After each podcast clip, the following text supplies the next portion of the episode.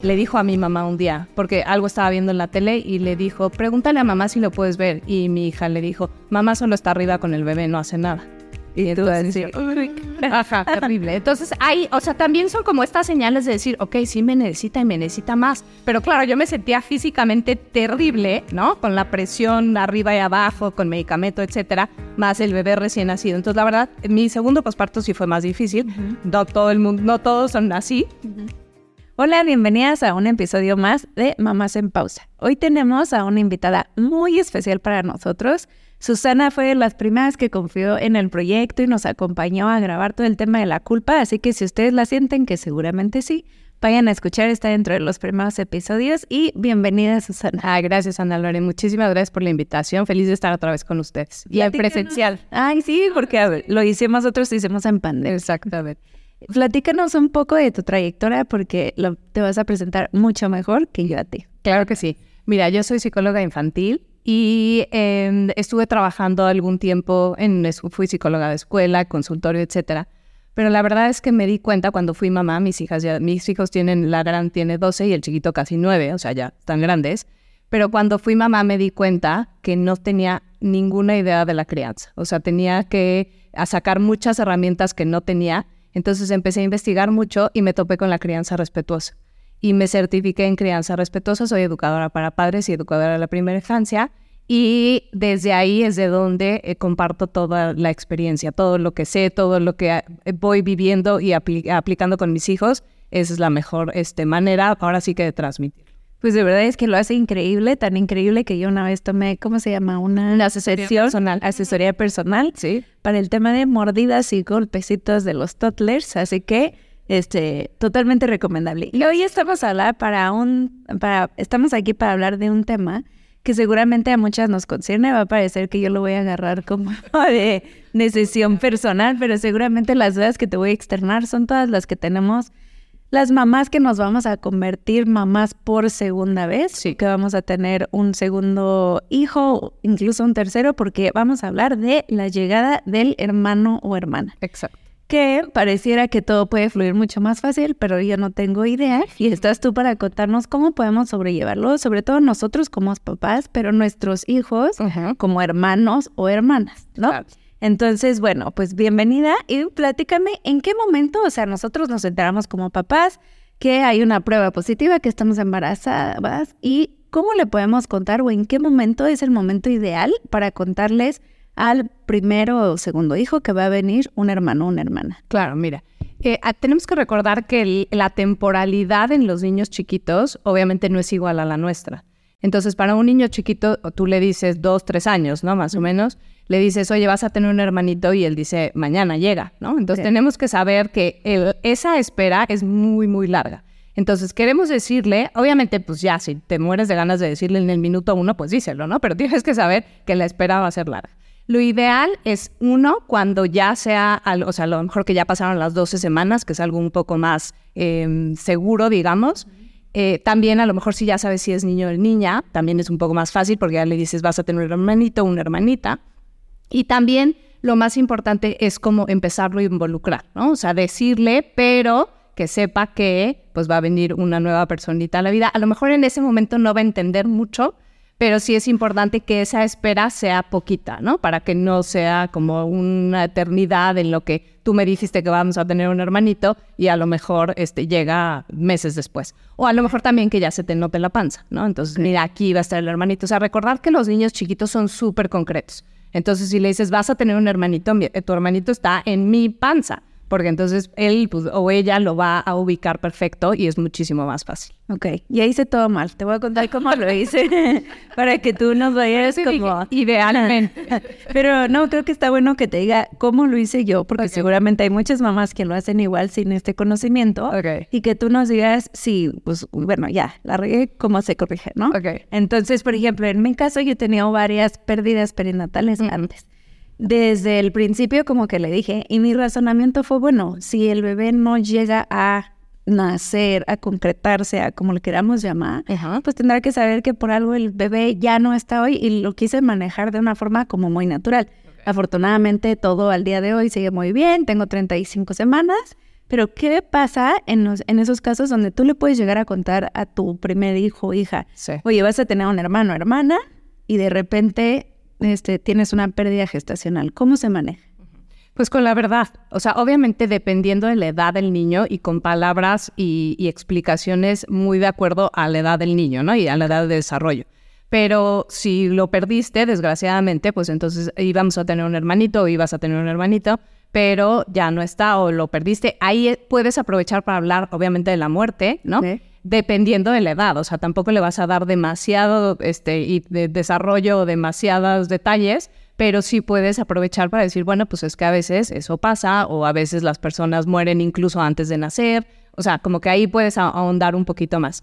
Y nada, o sea, hablarlo realmente como la verdad y, esperar un poco también el, proceso de duelo tuyo, por supuesto, pero pues también en la familia, ¿no? Que a lo mejor también dura dos segundos, porque en los niños así es y es diferente en cada niño, pero pues hablar lo que pasó y es un momento perfecto para hablarlo incluso. Ok, perfecto. Luego hablabas de la anticipación, ¿no? De para ellos el tiempo es percibido de una manera muy distinta. Sí. Yo lo dije desde el día uno, porque ya el pobre yo creo que es el hecho eterno, pero lo hice parte de como este proceso e incluso hice algo como muy íntimo, pero descubrimos el, el género del bebé y así. Y a la fecha se acuerda y dice cuando, ay, ve un globo de esos gigantes y dice cuando tronó y decíamos, niño, niño. ¿Eso les ayuda de alguna sí, Claro, totalmente, sí, les ayuda. Obviamente eso depende de ti, ¿no? Y de tu familia y lo que quieran hacer. Pero sí, claro, les ayuda a estar eh, involucrados en todo el proceso. Obviamente no va a decidir cosas importantes que te tocan a ti como papás decidir, pero claro que puede opinar, oye, ¿cómo te gustaría que se llamara? Oye, ¿dónde va a dormir? O, cuál va a ser su espacio. A lo mejor cuando es bebé, pues está con papá y mamá, pero después, ¿dónde va a ser su espacio? Oye, mira, vamos a comprarle cierta ropita. O sea, como que sí involucrarlo dentro de los alcances, por supuesto, pero sí involucrarlo en el proceso, porque por supuesto que eso es algo que se le va a quedar muchísimo. Te apuesto que eso. Y el momento en que lo vea, por más de que tiene dos, tres años, se va a acordar perfecto de ese momento. Ok, perfecto. Hay muchos casos donde he platicado con otras mamás y donde dicen, pues casi no le hablé como al bebé para no tener este tema de celos o de me van a desplazar o así. ¿En qué momento debería ser el correcto o el más adecuado? Vamos a suponer, voy a pensar en un niño de tres años porque creo que es como la edad promedio, ¿no? Como dices, entre los dos y los cuatro. Hablemos de un niño de tres años. ¿Qué pasa cuando, o sea, hasta qué momento es hablarle demasiado de la llegada del nuevo bebé o limitarte mucho y decir, ay, sí, sí, como que fingir que, o sea, vas a tener un hermano, una hermana, finges un poco hasta el día del nacimiento. ¿Cuál es como lo, la mezcla ideal? Sí, creo que justo el, punto medio sería involucrarlo no todo el tiempo y no en todas las decisiones y que no todas las conversaciones sean acerca del bebé o del nuevo bebé, pero sí involucrarlo en las cosas que van a ir pasando, ¿no? Y sobre todo en las cosas importantes. Y sí es importante la anticipación, pero también saber que para los niños otra vez el tiempo pues es algo diferente a nosotros. Entonces, si tú todo el tiempo le estás diciendo, pues entonces va a llegar un momento que dices, sí, pero ¿cuándo llega? ¿No? O sea, o ya, ya me hablaron demasiado y esto no pasa. Pero entonces como que involucrarlo como un punto medio de sí te involucro, pero tú también sigues siendo parte importante y tú también, tus cosas siguen siendo igual de importantes y, nada de esto va a cambiar, aunque sí va a cambiar. Ok. O sea, hasta que ellos lo perciban cuando nace. Exacto. ¿En qué momento ellos dicen, ya valió, mi vida ya cambió por completo, porque va a pasar. Sí, mira, a veces depende, depende del niño. Hay niños que luego, luego que nace, empiezan a lo mejor como muchas regresiones, que es súper normal, eh, y empiezan muchos celos. Hay, niños que durante todo el tiempo en que es bebé recién nacido, seis meses, que no hacen muchas gracias, pues como que les da igual.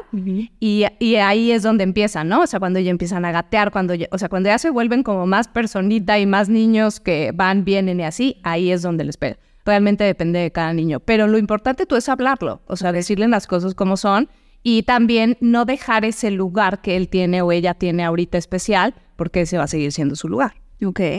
¿Cómo pues, sería para ti la forma ideal de presentar al nuevo bebé, ya sea en casa, en el hospital, en sea con el hermano más grande? Mira, aquí lo más importante, anticipación, acuérdate que es la herramienta de crianza respetuosa que más nos ayuda siempre. Entonces, hablarlo, hablarlo desde antes. A los niños lo que más ansiedad les genera es, ok, mi mamá a lo mejor se va a ir al hospital porque también le tienes que decir, me voy a ir al hospital, me voy a ir dos días o así. Tú vas a entrar, no vas a entrar pero ¿qué vas a hacer tú? O sea, es como, ah, ok, mi mamá no va a estar o mi papá no va a estar, ¿y yo qué? Entonces tú te vas a quedar con quién y sobre todo, ¿qué vas a hacer? Así en tu día a día, los dos, tres días que mamá y papá no van a estar, ¿yo qué hago? Ah, pues entonces a lo mejor viene la abuela y te va a cuidar la abuela. Que eso la verdad es que sí es un poco lo ideal, que él se quede en su mismo ambiente. Pero habrá momentos en los que no se pueda, no pasa nada, solamente es decirle, no, tú vas a ir a casa de no sé quién, o la abuela, o la tía, la prima, quien sea. Y a lo mejor si te toca en época de escuela, pues vas a seguir yendo a la escuela, pero a lo mejor no te toca en época de escuela y son vacaciones y entonces, bueno, no vas a ir a la escuela, pero vas a venir a visitarme al hospital. Y entonces es como decirle, o sea, muy concreto, pero es, ¿qué voy a hacer? ¿No? Voy a seguir yendo a la escuela, no voy a hacer. ¿Dónde voy a dormir? Eso es súper importante.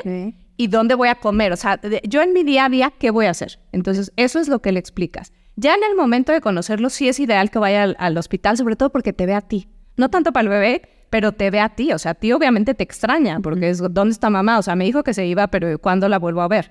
Entonces sí es ideal que vayan al hospital, ya la mayoría de los hospitales, la verdad, sí dejan entrar a los hermanitos.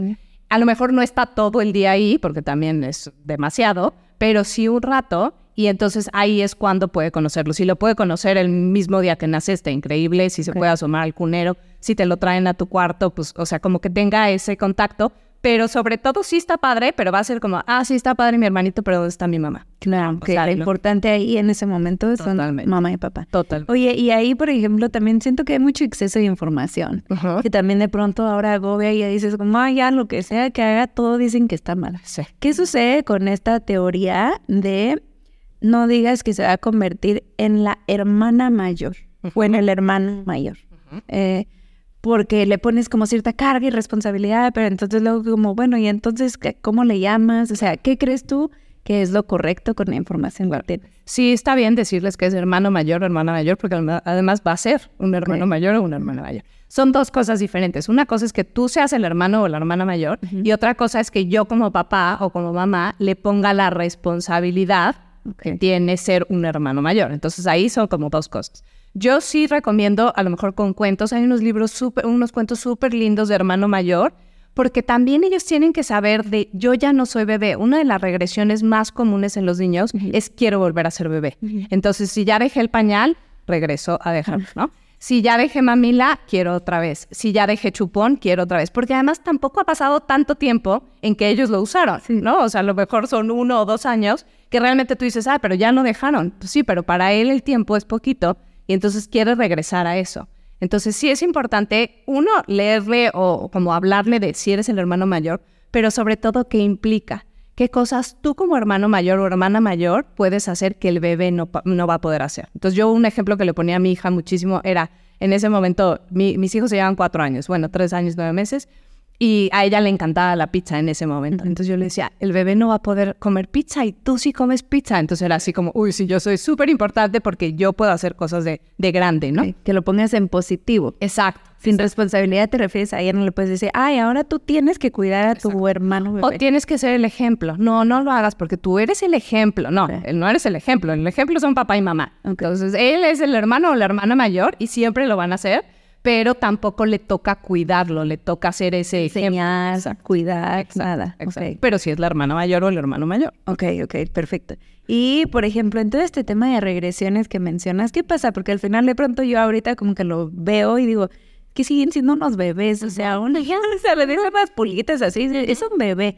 ¿Hasta dónde podemos permitir como papás o no esas regresiones? O sea, ahorita mencionabas el tema del chupón por ejemplo, en mi caso, mi hijo grande, ahora, bueno, ¿no? ¿Cómo se llama? Mayor, el, el primero, el, este, empezó a agarrar un chupón y yo como bebé, como bebé, no, no conoce al bebé en camino, ¿no? Pero, y, digo, bueno, a ver, pues corto el chupón, pasa algo, no pasa nada. O sea, ¿hasta qué momento podemos ser permisivos con, quieres agarrar un chupón, agárralo un mes y luego lo tiramos a la basura?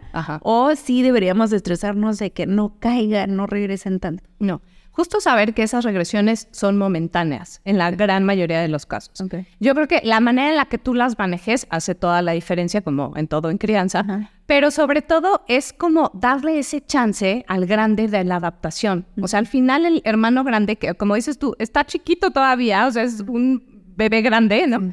Apenas se está adaptando. Entonces es como darle este chance de decirle, ok, tú también podrías, ¿no? Y entonces a lo mejor se agarra el chupón. Si todavía lo tiene, está perfecto que lo siga teniendo. No es el momento de quitárselo justo cuando nace el bebé, también te esperas. Lo mismo el pañal, si todavía lo tiene, pues no es el momento, después te esperas. Pero, por ejemplo, si acaba de dejar el pañal, que eso es común, ¿no? Y, y a lo mejor solo el, el, del día y el de la noche todavía no, y entonces luego empiezan y así, entonces le das chance, ¿no? Yo me acuerdo, mi hija justo esa fue su regresión. Dejó el ya había dejado el pañal, regresó y entonces le volví a poner pull-up y le dije, mi amor, no pasa nada, ¿no? Después lo vuelves a poner. Te prometo, duró una semana o dos semanas y después ya, ¿no? Pero es como este, o sea, tampoco el estrés de qué horror no puede pasar, no va a ser para siempre, pero también darle chance de, pues es su, su adaptación, ¿no? al final está pasando mal porque mamá y papá ya están dividiendo su atención y su amor y así pasa, ¿no? Okay. Entonces también es como darle ese espacio y decir, ok, es tu adaptación. A lo mejor si ya no es algo que usa, no regresas. Entonces, por ejemplo, si ya no usa chupón y quiere volver a usar chupón, a lo mejor ya no regresas a usar algo que no usas. Eh, pero si se lo quiero probar, le dices, ay, claro, pero es que, bueno, ese es el bebé. Mira, vamos a ver fotos de cuando tú sí usabas chupón. Mira, que, mira cómo te veías con el chupón, estaba súper bonito y estabas chiquito. Y, entonces a lo mejor como que haces referencia a tú ya eres grande y ya no lo usas. Okay. Entonces lo que no, lo que no, ya no usa, no regresas. Pero si necesitas a lo mejor una o dos semanas, no pasa absolutamente. Que sean las sensaciones. Exacto, exacto. Y en tres minutos lo va a dejar. Ok, ¿qué pasa con las reacciones negativas? Porque sabemos también que puede haber mucho tema de llegas con un recién nacido y de repente el grande empieza a pegar, a morder al hermano. ¿Cómo, ¿Cómo manejas esa situación? Ok. Primero saber que, otra vez, son normales. Todos los hermanos en este mundo tenemos celos, ¿no? Sobre todo, bueno, los que son mayores. Eh, entonces es algo, una reacción súper normal. El, el bottom line o la parte de abajo de, este, de esta conducta, pues sí son los celos y es el enojo. Es decir, ¿por qué llegó alguien más si yo era el rey o la reina en la casa? ¿No? O sea, ¿a quién se le pareció? Éramos tres, ¿no? Exacto, y, y, la pasábamos increíble, como ¿quién invitó al extra o a los extras? ¿no? Entonces, es súper normal esa reacción y es como saber que es muy, muy normal, pero también como no, no enfocarnos demasiado en la mala conducta, porque al final no es una mala conducta, es simplemente como una reacción, y más bien enfocarte en lo que sí, ¿no? Entonces a lo mejor le pega al bebé y entonces le dices, no, acuérdate que al bebé esté suavecito, ¿no? O a lo mejor te ayuda y tú estás bañando al bebé y de repente yo te paso el shampoo, mamá, y se lo echa todo encima, o no, cosas así que pasan y que son muy, muy comunes. O sea, también es como decir, ok, a ver, eso no lo podemos hacer como lo harías con pues si se lo hace a un amiguito, si se lo hace un primo, un perro, a quien sea, ¿no? Es como, eso no lo podemos hacer, a ver, mejor tú ayúdame o haz lo que sí podemos hacer. Y entonces te enfocas justo en lo que sí puede ser sin eh, enfocarte mucho en esa conducta negativa, ¿no? Que al final vienen de los celos y es súper normal. Suena muy bonito así como lo dices, ¿no? Y me encanta la teoría de, no, esto no, las manos son para acariciar, para... Pero siendo realistas, como papás perdemos también muchísimo y muy rápido la paciencia, bueno, en mi caso sí, sí sucede.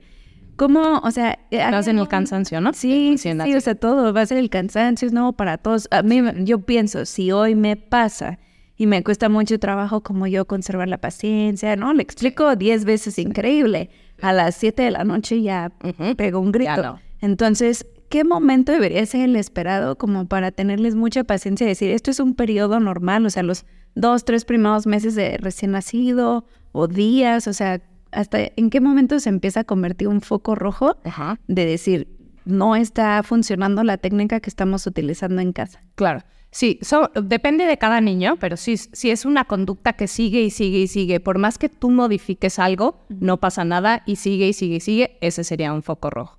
Pero ahí yo, por supuesto, y, te entiendo perfecto, o sea, tampoco es como, ay, las mamás tenemos que ser las más pacientes. Yo siempre es algo que digo que es un mito, porque al final no somos, o sea, somos seres humanos y también vas a reaccionar. Lo que yo ahí mejor me enfocaría es, a ver, ¿qué sí puedo hacer yo como mamá en esta nueva dinámica? Entonces, a lo mejor, y algo que, es importante, ¿no? Si papá no está tan involucrado, pues sí es momento de involucrarlo. Y entonces saber, ok, mientras yo le estoy dando, por ejemplo, de comer al bebé, ¿qué va a ser el grande? ¿no? Y entonces a lo mejor se lo lleva a papá o ahí es justo el momento en, pasar más tiempo con papá. ¿Y yo cuándo voy a pasar tiempo con él? Entonces, sí, por supuesto, cansancio extremo más un hijo. Sí, el segundo sí es, es muy es muy cansado, pero también tienes otras herramientas que con el primero no tenías. Y también hay muchas cosas que se te resbalan muchísimo más. Bueno, al menos en mi caso. Qué miedo. ¿Cómo qué? es como que a lo mejor antes, o sea, con el primero era súper este, piquis de estar viendo y entonces, ¿qué, y entonces comió esto y hizo de popó esto y entonces cuatro pañales. La lista, casi que, ¿no? Está, exacto, y check, check, check. a lo mejor con el segundo dices, pues, o sea, sí, sí le cambié el pañal en algún momento. O sea, ¿sabes? Sí te vuelves más relajada. Porque al final no está rosado, estamos bien. O si se está rosado, sabes perfecto qué pomada ponerle. O sea, sabes como que también ya tú tienes muchas más herramientas como mamá, papá tiene más herramientas como papá. Pero ahí sí creo que lo importante es ver lo que sí vas a hacer en ese momento. Entonces, un tip padre que a mí, de hecho, me gusta que yo no lo hice con mi hija porque otra vez yo con mis hijos no sabía toda esta teoría que ya sé, bueno, cuando eran chiquitos, eh, es a lo mejor tener una caja o unos juguetes especiales, una caja con cosas que solamente pueda tener o que solamente pueda jugar cuando tú estás, por ejemplo, dándole de comer al bebé. Y entonces, mira, tú vas a estar aquí conmigo y puedes jugar con esta caja y yo mientras le voy a dar de comer al bebé.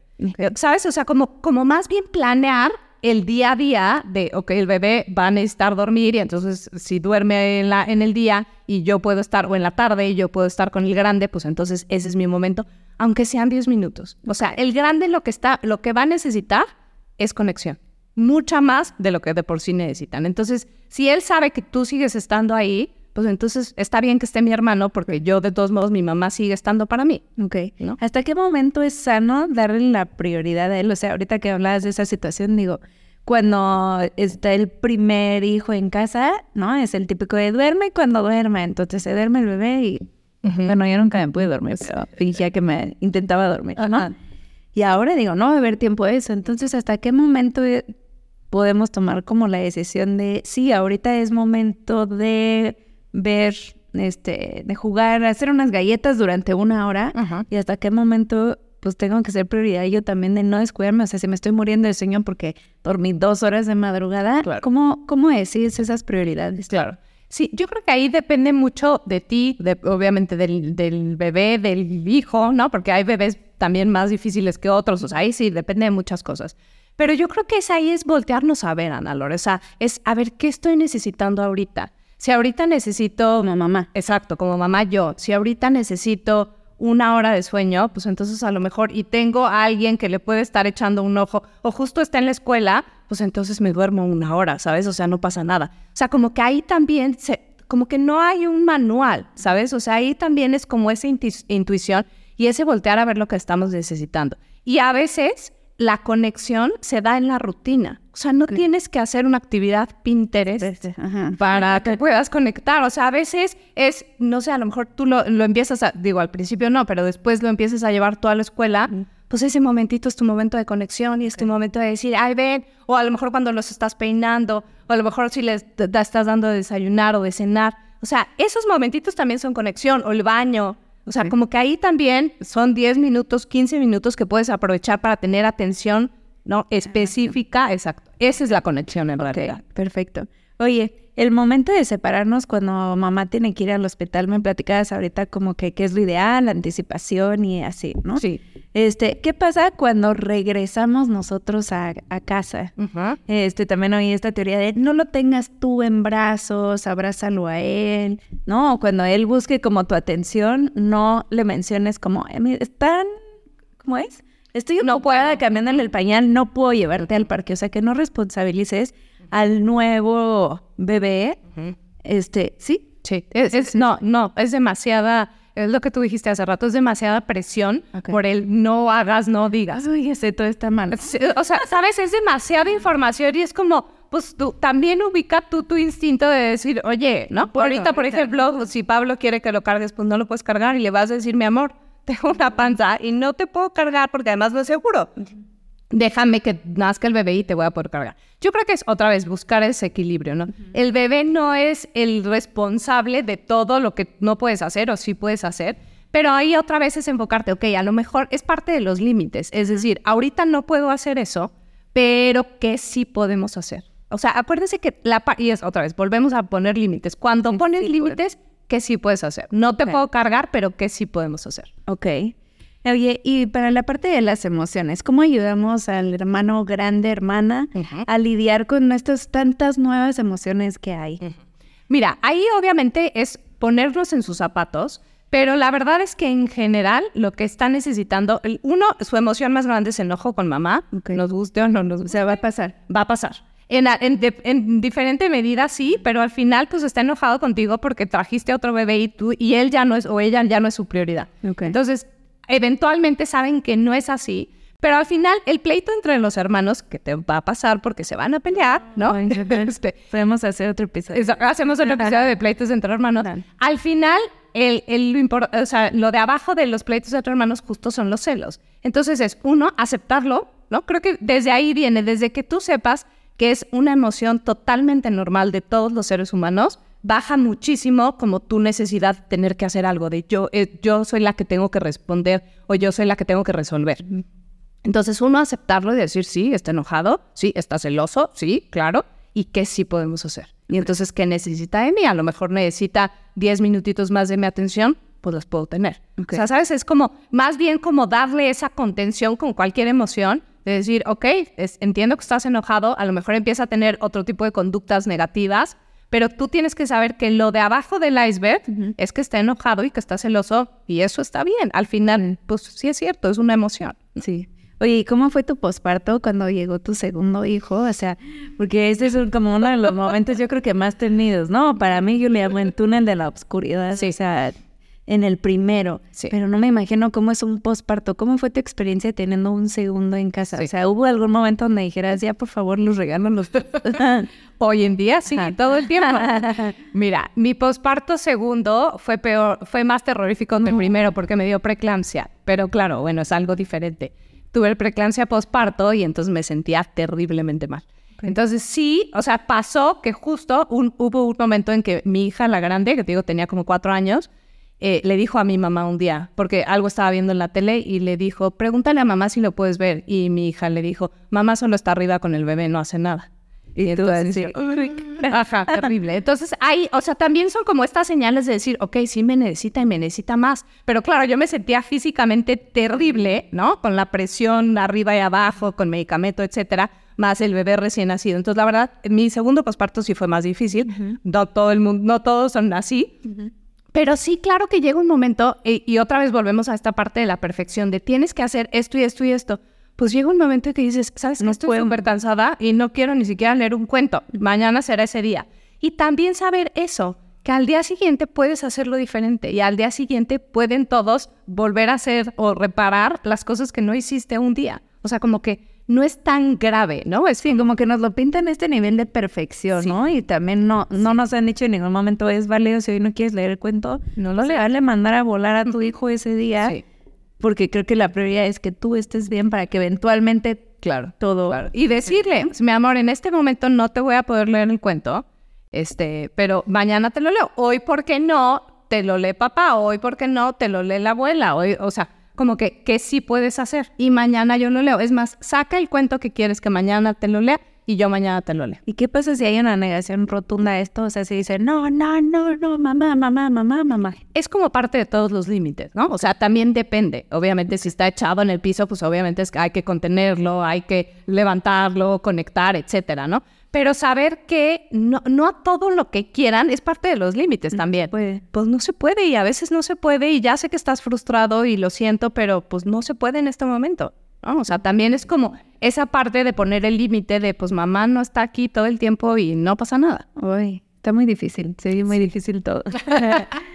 Este, ¿tú crees que se vale decir no aguanto a mi primer hijo también? Porque digo, sé que el recién nacido pues es un bultito hermoso, ahora huele delicioso, le das de comer, lo echas ahí y listo. Sí. Y el difícil puede ser el mayor. ¿Se vale decir ya no puedo más? Claro que se vale. Y creo que parte de esa vulnerabilidad y de esa no perfección es lo que nos hace seres humanos y decir, oye, estoy hasta acá. Pero ahí sí, yo todas las veces, que sí han sido muchas, por supuesto, en que digo, estoy hasta acá de alguno de mis hijos, ¿no? Espero no lo escuchen esto. Nunca lo van a oír. Pero, ¿sabes? O sea, cuando llega un momento que digo, ya no puedo más, entonces ahí es donde busco ¿qué necesito yo? Porque la paciencia, otra vez, no es infinita y no es que me caiga del cielo, es qué estoy haciendo yo y por qué yo estoy tan saturada. ¿Por qué yo no lo estoy soportando? ¿Qué me está reflejando a mí? ¿O qué situación estoy viviendo yo que no puedo estar, que, no soporto un poco o que no lo, estoy tolerando? Creo que ahí otra vez es voltearte a ver a ti lo que tú estás necesitando. ¿Y normalmente esa respuesta cuál es?